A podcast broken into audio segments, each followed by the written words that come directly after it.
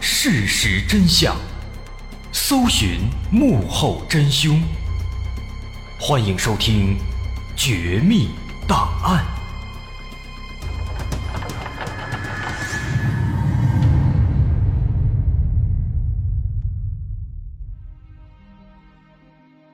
还原事实，探索真相。欢迎来到今天的《绝密档案》，我是大碗。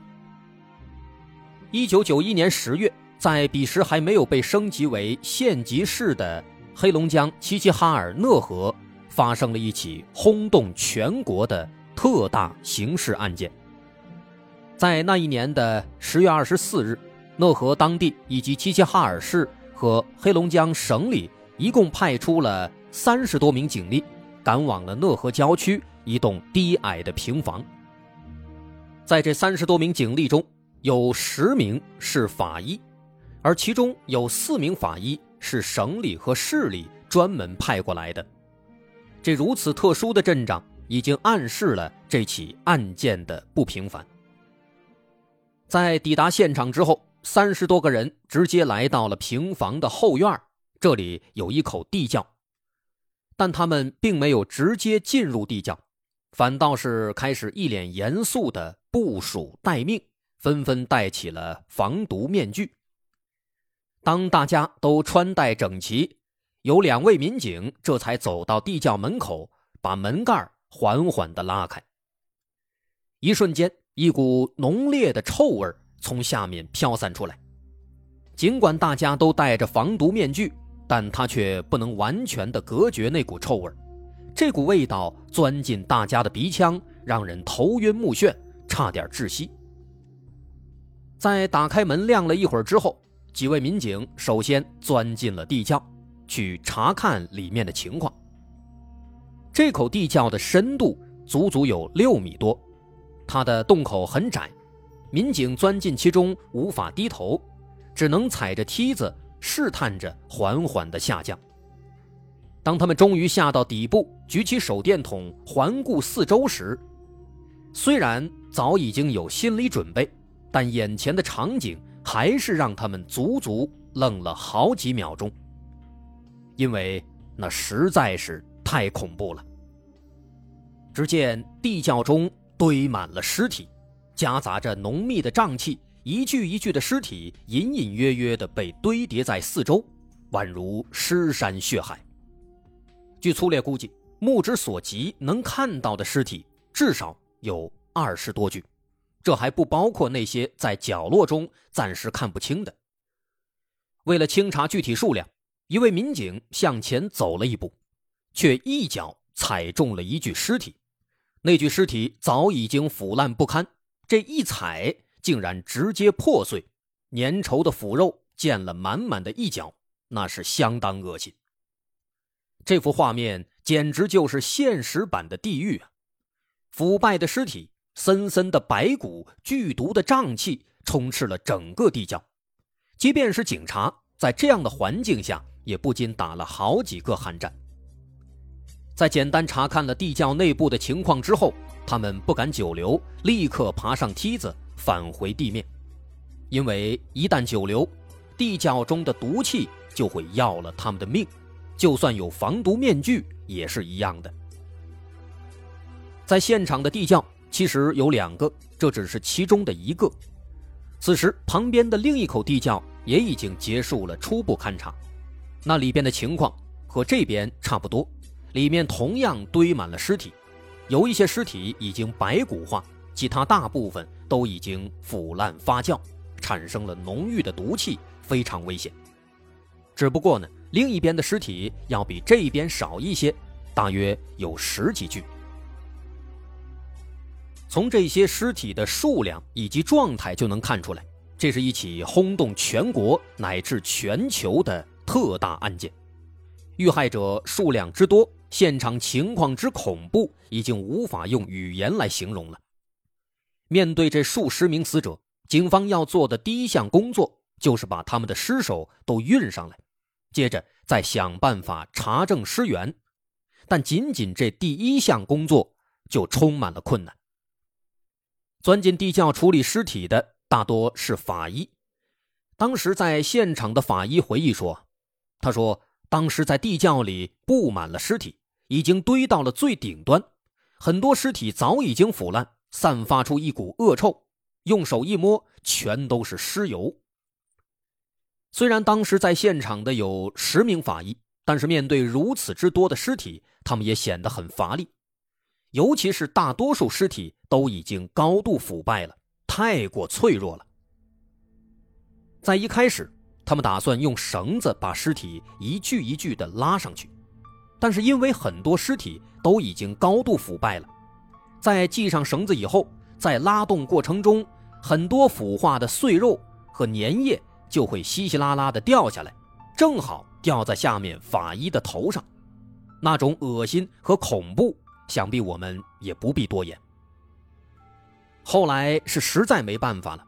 他们只能把一些高度腐败的尸体装进筐里，再一筐一筐的吊上去。吊上去之后呢，再想办法拼在一起，摆在院子里。除了尸体，更加恐怖的其实是下面的尸毒。大量的尸体腐败，产生了大量的毒气。纵使戴了防毒面具，法医们也必须每隔一段时间就回到地面，呼吸一下新鲜空气。否则很容易因为吸入过多毒气导致发生危险。当时有一位法医叫做喻文军，他就因为在地窖里工作时间太长，导致中毒晕倒，后来赶紧被送到医院抢救，差点丢了性命。可是被抢救回来之后呢，他仍然要去坚持工作。据说他后来又因此患上了病毒性心肌炎，甚至还诱发了帕金森。在这次尸体搬运结束之后，当时所有的参与人员全部都集中隔离了一个月，确保他们自身以及家人的安全。而那些被搬出来的尸体，因为数量实在是太多了，而且大多非常脆弱，无法运输，因此法医们只能在院子里现场做尸检。这是一项极为巨大的工程，经过还原和清点，两个地窖中。一共有多达四十一具尸体，后来警方花了很长时间都没能完全确定这些死者的身份。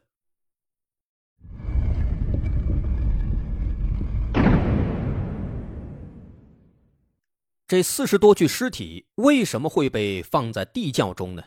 凶手到底是谁呢？他为什么要杀害这么多人呢？要讲这个故事啊，就不得不提到。在发现尸体一个月前，在杭州发生的一起系列抢劫案件。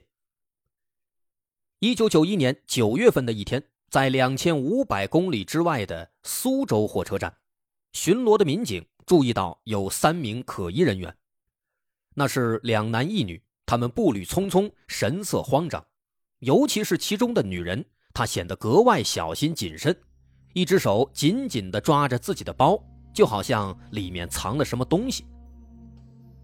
出于谨慎考虑，民警把他们拦了下来，让他们打开包接受检查。那个女人瞬间变得极为紧张，但又不得不打开包。当包打开，只见这包里竟然装了数千元的现金。这么多钱，和穿着落魄的三个人形成了鲜明的对比。但真正引起警方注意的是包里的其他东西。那里面还有一把匕首、一些麻醉剂和五张身份证。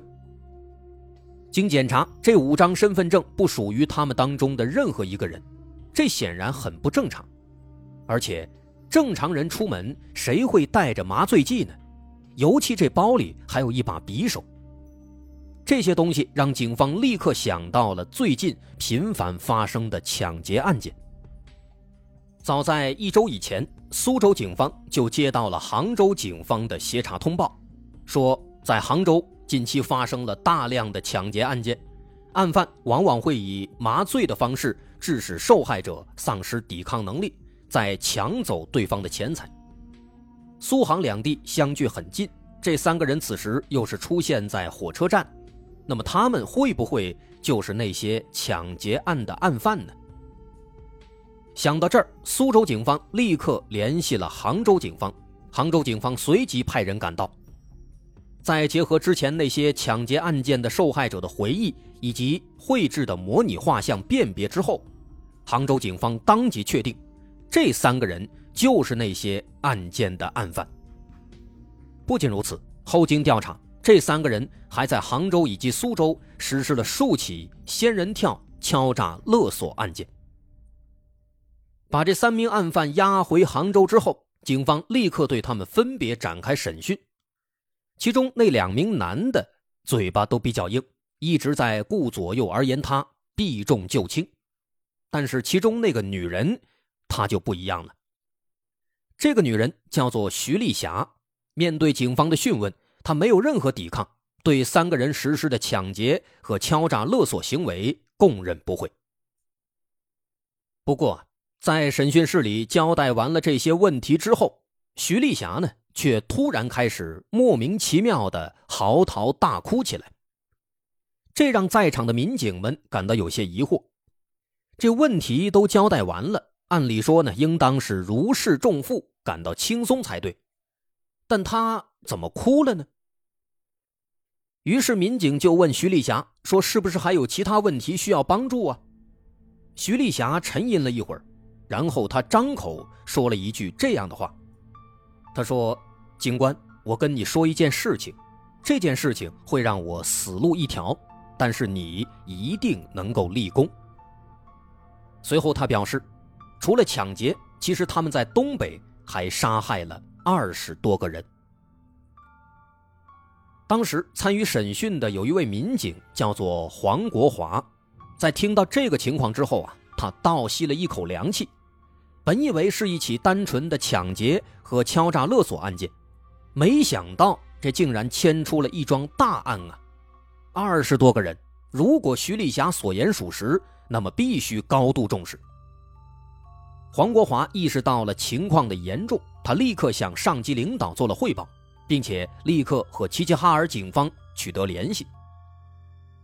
几天之后，杭州警方北上黑龙江的齐齐哈尔和齐齐哈尔警方会合，在确定了徐丽霞的供述基本属实之后，他们找到了讷河郊区一栋低矮的平房，于是也就有了刚开始我们讲到的内容。这起案件的主谋，他的名字叫做贾文革，他也是那三个被抓获的案犯之一，他前前后后。一共杀害了四十一个人，那地窖里面的尸体其实都是他亲手杀害的。不过徐丽霞供述说，他们在东北杀了二十多个人，但是在地窖里呢却发现了四十多具尸体。之所以会出现如此差别，这是因为徐丽霞其实她也是受害者之一。那是在案发的前一年，一九九零年十一月的某一天。年仅二十四岁的徐丽霞，因为和丈夫发生了争吵，自己赌气来到了火车站，准备去外地散散心。但是她却在这里遇到了贾文革。贾文革谎称可以帮她介绍好工作，并把她骗到自己家中。但是刚一开门，贾文革就用迷药把徐丽霞迷晕了。徐丽霞在昏迷状态下遭到了贾文革和其他同伙的强奸。等他们发泄完了兽欲，又伸出手把徐丽霞掐死之后，丢进了地窖里。可是徐丽霞命不该绝，她其实并没有死。等她迷迷糊糊的醒来，发现自己身边全都是高度腐败的尸体，她吓坏了，于是想尽办法爬出了地窖。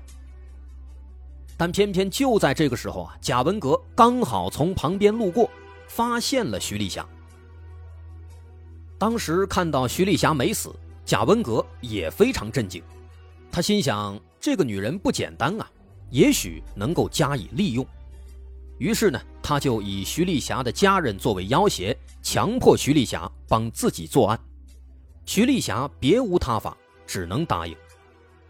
后来在徐丽霞加入之后呢，他们又继续杀害了二三十个人。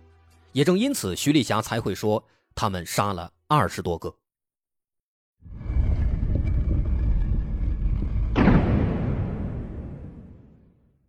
这起案件的主犯贾文革出生于一九六三年，他只比徐丽霞大一岁。据说贾文革是中俄混血，从他的外貌上的确看起来是有点像的，但是这个情况似乎没有被证实。早年间的贾文革啊，其实也算是一个好孩子，起码在学校里面是让人省心的。但是这种省心并没有持续太久，从初中开始他就变得没那么乖了，经常闯祸惹事。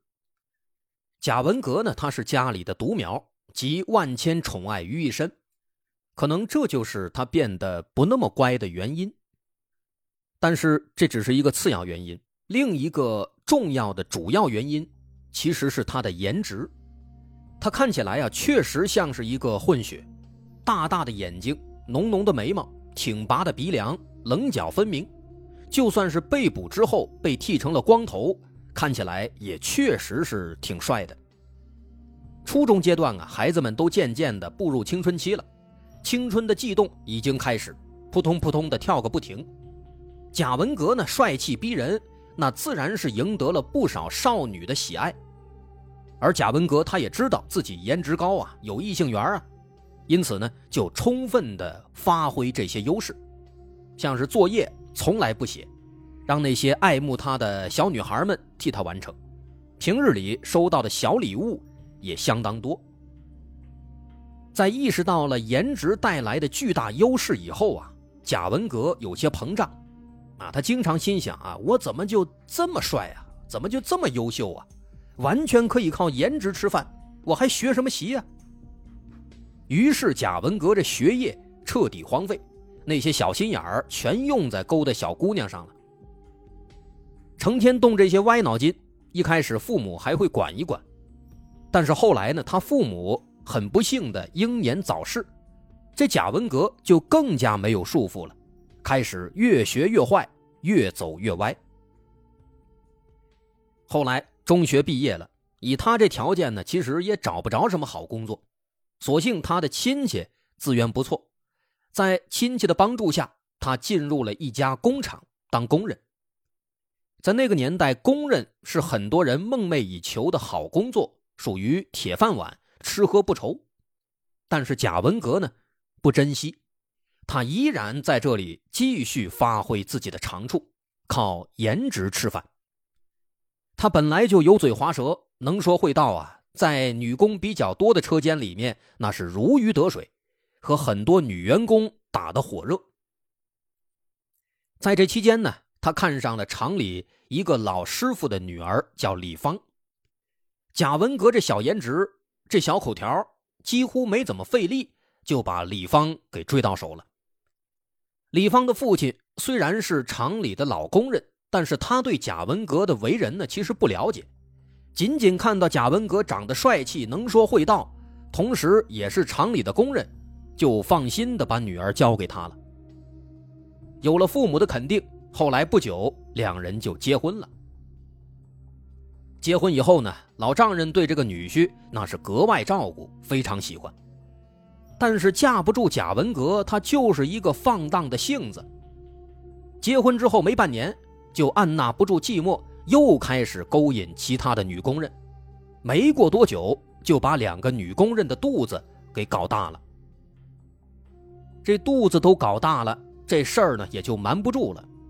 很快，厂领导知道了，立刻把贾文革给开除了。虽然贾文革气不过，但是也没办法，这铁饭碗的工作丢了，总归还是要生活的。于是呢，他开始四处寻觅，寻找一份新的工作。有一天，他路过屠宰场时，正看到里面的屠夫在杀牛，他忽然对这种屠杀的血腥场面产生了浓厚的兴趣。那天从中午开始，他在那里看了整整一个下午。所以后来他决定要当一名屠夫，他专门跑到屠宰场去当学徒，干得相当起劲儿。在杀猪宰牛的过程中，那种鲜血飞溅的快感让他异常兴奋，而且这份工作呢也能赚到一些收入，让他非常满足。不过啊，在工作期间，他渐渐的也结识了一些社会闲散人员。咱都说近朱者赤，近墨者黑，在这些闲散人员的介绍下呢，贾文革仿佛是打开了新世界的大门。当时一些歌舞厅刚刚在大陆兴起，贾文革呢也跟着赶时髦，天天往这舞厅里钻。还真别说，他这帅气的面容和高大的身姿，很适合跳舞撩妹。贾文革进了舞池，那当真就是如鱼得水，轻易就俘获了很多妹妹的芳心。那接下来的剧情，咱们也不必多说了。贾文革又开始乱搞男女关系。后来呢，还染上了嫖娼的恶习，把好不容易攒到的一点钱都挥霍一空了。没钱了，他难受了，他开始感觉屠夫这份工作啊，挣得太少，而且天天杀猪宰牛，好像也没那么有意思了。于是后来他干脆辞掉了工作，去找其他的赚钱门路。这个时候呢，他身边的那些狐朋狗友开始给他出馊主意。怂恿他去做一些小偷小摸之类的勾当。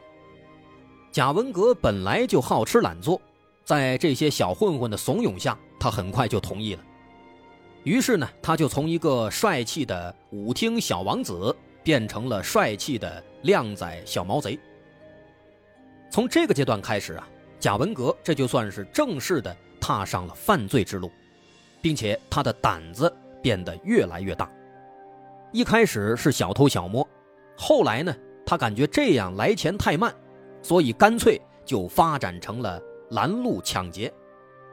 他胆子大呀，天天杀猪宰牛的，拦路抢劫对他来说呢不在话下。因为讷河啊生产大豆和马铃薯，每到赶集的日子，很多商贩就会起大早，天还没亮就来这边进货，所以呢，他们也跟着起大早，趁着天黑。去抢劫那些来往的商贩，靠着凌晨时分的夜色掩护，小商贩们往往都来不及看清他们的样貌，就被抢走钱包，然后呢，又看着他们逃之夭夭，消失在夜色之中，这让那些小商贩们是毫无办法。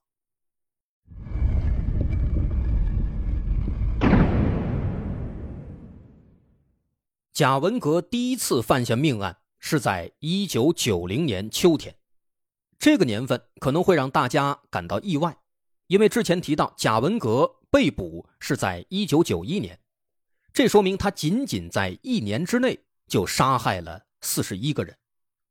当然，其实也有说法说他杀害了四十二个人，网上流传的消息啊，其实都不太一样，准确性呢也难以查证，这个大家听个大概就行。总之，不管是四十一个还是四十二个。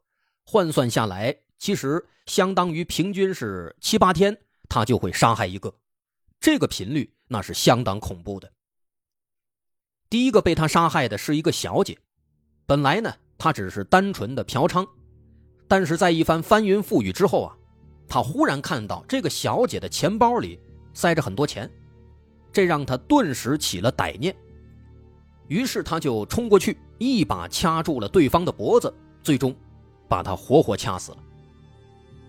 在杀人之后，他把钱财据为己有，但如何处理这具尸体却成了难题。在短暂的思考之后，他把尸体拖进院子，丢进了地窖里。可这一幕恰好被他的妻子李芳看到了。李芳害怕极了，贾文革却一把把他抓过来，警告妻子不要对外声张。妻子早已经被吓破了胆。面对凶神恶煞的丈夫，她点头，犹如击倒碎米。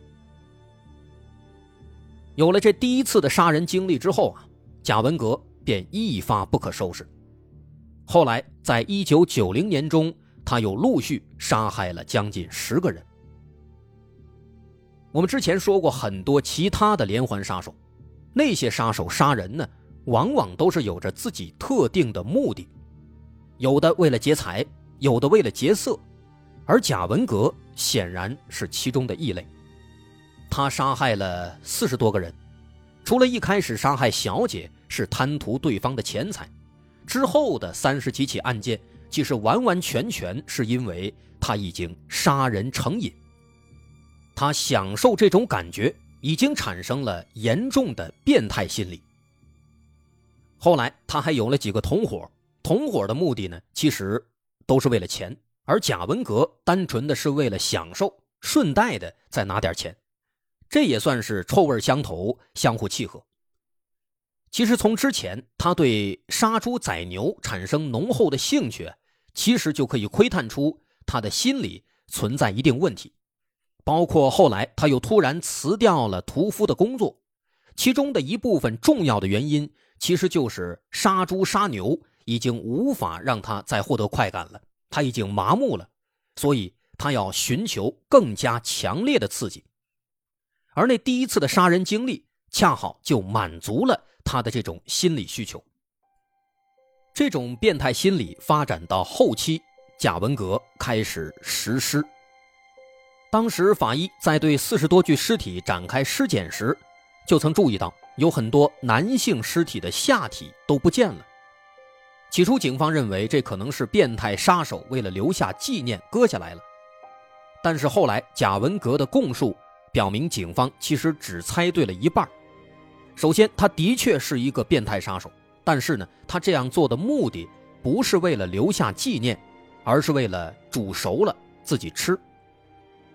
他和其他的一些类似的变态食人魔有些相似，认为吃了这个地方能够增强自己那方面的能力。也正是因为这种特殊的癖好，贾文革的作案对象不只局限于特定的性别，男女都可以，甚至遇害的男性还相对多一些。这和那些仇视女性的连环杀手有着显著区别。贾文革在自己那帮狐朋狗友当中吸纳了两个同伙，一个姓李，一个姓孙，咱们就叫他李某和孙某。在同伙的建议下呢，他们再次瞄准了那些商贩。但这次呢，他们不光要钱，还要命。同时，也就是在这个时期，贾文革遇到了徐丽霞。在杀害徐丽霞未遂之后，把她吸收成了自己的帮手。其实，贾文革的妻子李芳也曾经多次协助贾文革杀人。当然，李芳她肯定不是自愿的，她也是在贾文革的强迫下不得已而为之。这样的经历。给李芳带来了极大的心理负担，她非常自责，惶惶不可终日，但是呢又不敢去报案，所以最终他选择了服毒自杀。贾文革发现之后，把妻子的尸体也丢进了地窖里。个人猜测啊，之前提到贾文革杀害了四十一个还是四十二个人，存在不同说法，可能就差在了他的妻子李芳身上。如果认为李芳也是被贾文革杀害的，那么就是他杀害了四十二个人。这杀人的数量越来越多，眼看着家里的地窖呢就要被尸体塞满了，贾文革还是不打算收手，他干脆又在旁边挖了一个新地窖，用来装更多的尸体。这样的频繁的杀戮持续到了一九九一年九月。由于讷河当地爆发了大量的人员失踪案件，所以警方对车站等等人员流动密集频繁的场所展开了越发严密的布控，这让贾文革产生了危机感。出于谨慎考虑，他们挥师南下，来到了杭州。杭州毕竟是一个陌生城市，因此在这里他们不敢造次，一直都比较低调，也不敢杀人了，而是以抢劫。和仙人跳、敲诈勒索为主，但即便如此，他们也低估了大城市的警方的能力。几起抢劫案下来，大量受害者前去报案，给警方提供了充足的线索。虽然他们在杭州做了几起案件之后呢，又迅速逃窜到苏州，但是也仍然没有逃脱苏州警方的眼睛，最终被抓获了。而徐丽霞也借此机会寻求自我救赎，吐出了贾文革在东北犯下的惊天大案。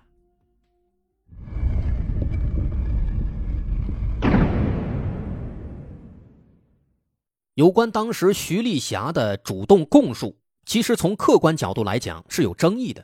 我们想，如果当时徐丽霞她不把他们在东北的命案都供出来，那么她和贾文革。其实仅仅只是犯下了抢劫罪和敲诈勒索罪，苏杭两地警方也许并不会发现他们远在东北的命案。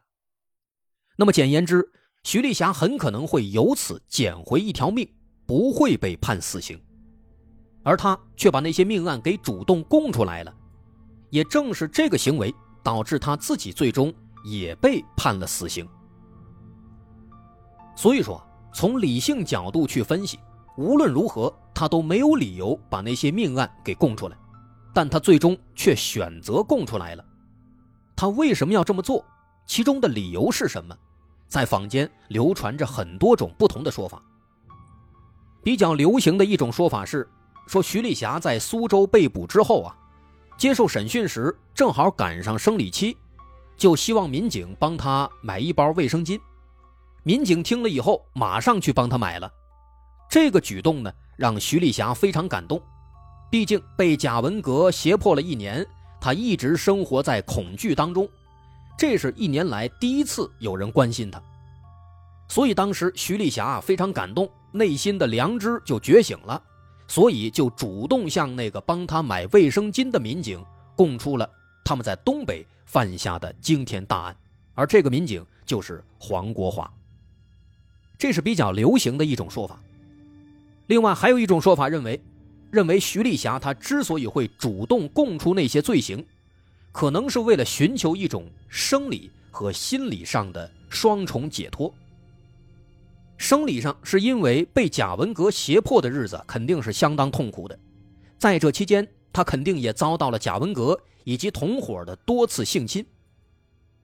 在这种地狱般的生活中，可能徐丽霞呢，她一心只想摆脱这些恶魔，即便是被判死刑，也比继续遭受折磨要强得多。所以当时他就把那些罪行全都说出来了。而这么做呢，也可以在一定程度上缓解他内心的自责。当然，这些说法呀，也都只是坊间流传的一些传言，到底是出于哪一种原因？如今徐丽霞早已经被执行死刑，个中的理由早已经不得而知了。一九九一年十二月二十六日，这起特大杀人案件被正式宣告侦破。一九九二年一月八日。齐齐哈尔市人民法院开庭审判，贾文革、徐丽霞以及同伙孙某和李某均被判处死刑。除了他们几个，据说还有一个罪犯犯了包庇罪，被判了十七年。那这其中最值得说到的，自然就是徐丽霞了。徐丽霞虽然她有被胁迫的因素和立功的情节，但是呢，仍然无法弥补她和贾文革一起犯下的二十多起命案。但你说徐丽霞是坏人吗？她确实好像也是坏人，她参与的命案也多达二十几起，此外还有大量的抢劫和敲诈勒索案件。在仙人跳案件中，她甚至主动外出作为诱饵去勾引男人。可同时呢，她确实也是一个受害者，是贾文革以她和她的家人的性命作为要挟，她才不得已实施了犯罪行为。况且。如果不是他向警方主动交代那些罪行，那么这起案子不知道要拖到什么时候才能被彻底侦破了，可能还会有更多人被丢进那个地窖里。总而言之啊，人心是复杂的，尤其像徐丽霞这样的情况，其实很难去绝对客观的、公正的做出评价。因为破获了这起系列大案。之前提到的那位民警黄国华，最后获得了一等功，但是他却始终难以忘记徐丽霞当时对他说的那句话：“我想告诉你一件事，这件事会让我死路一条，但是你一定能够立功。”我们至今都不知道徐丽霞当时是怀着怎样的心情说出这句话的，是为了寻求自我救赎吗？还是出于对黄国华的感恩呢？多少年过去了，黄国华也时常想起这句话。其实他心中对徐丽霞是有愧疚的，因为他终究没有能帮这个可怜的女人争取到哪怕一丁点宽大处理的机会。在四十六岁时，黄国华早早的申请了退休。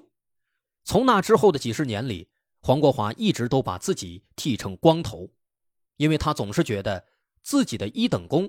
是拿徐丽霞的命换来的。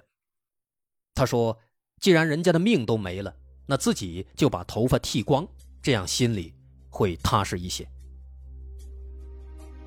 正如黄警官，正如徐丽霞，在这起案件中的很多人，其实都在寻求内心的平静和安慰，而造成这一切的罪魁祸首贾文革，却丝毫没有悔改之意，这是让人愤怒的。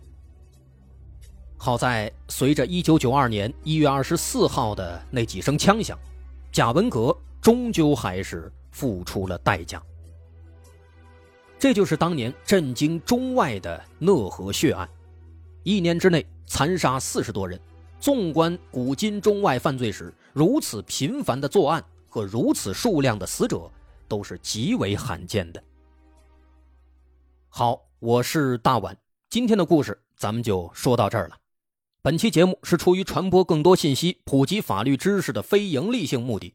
节目内容参考自黄蓉编著的《讷河往事》以及相关的新闻和网络文章。如果认为侵犯了您的合法权益，请相关作者持权属证明和我们取得联系，我们将及时处理。关注微信公众号“大碗说故事”，可获取我们的联系方式，也可以获取每周节目资讯以及加入听众交流群的方式。我是大碗，感谢大家收听，咱们下回再见。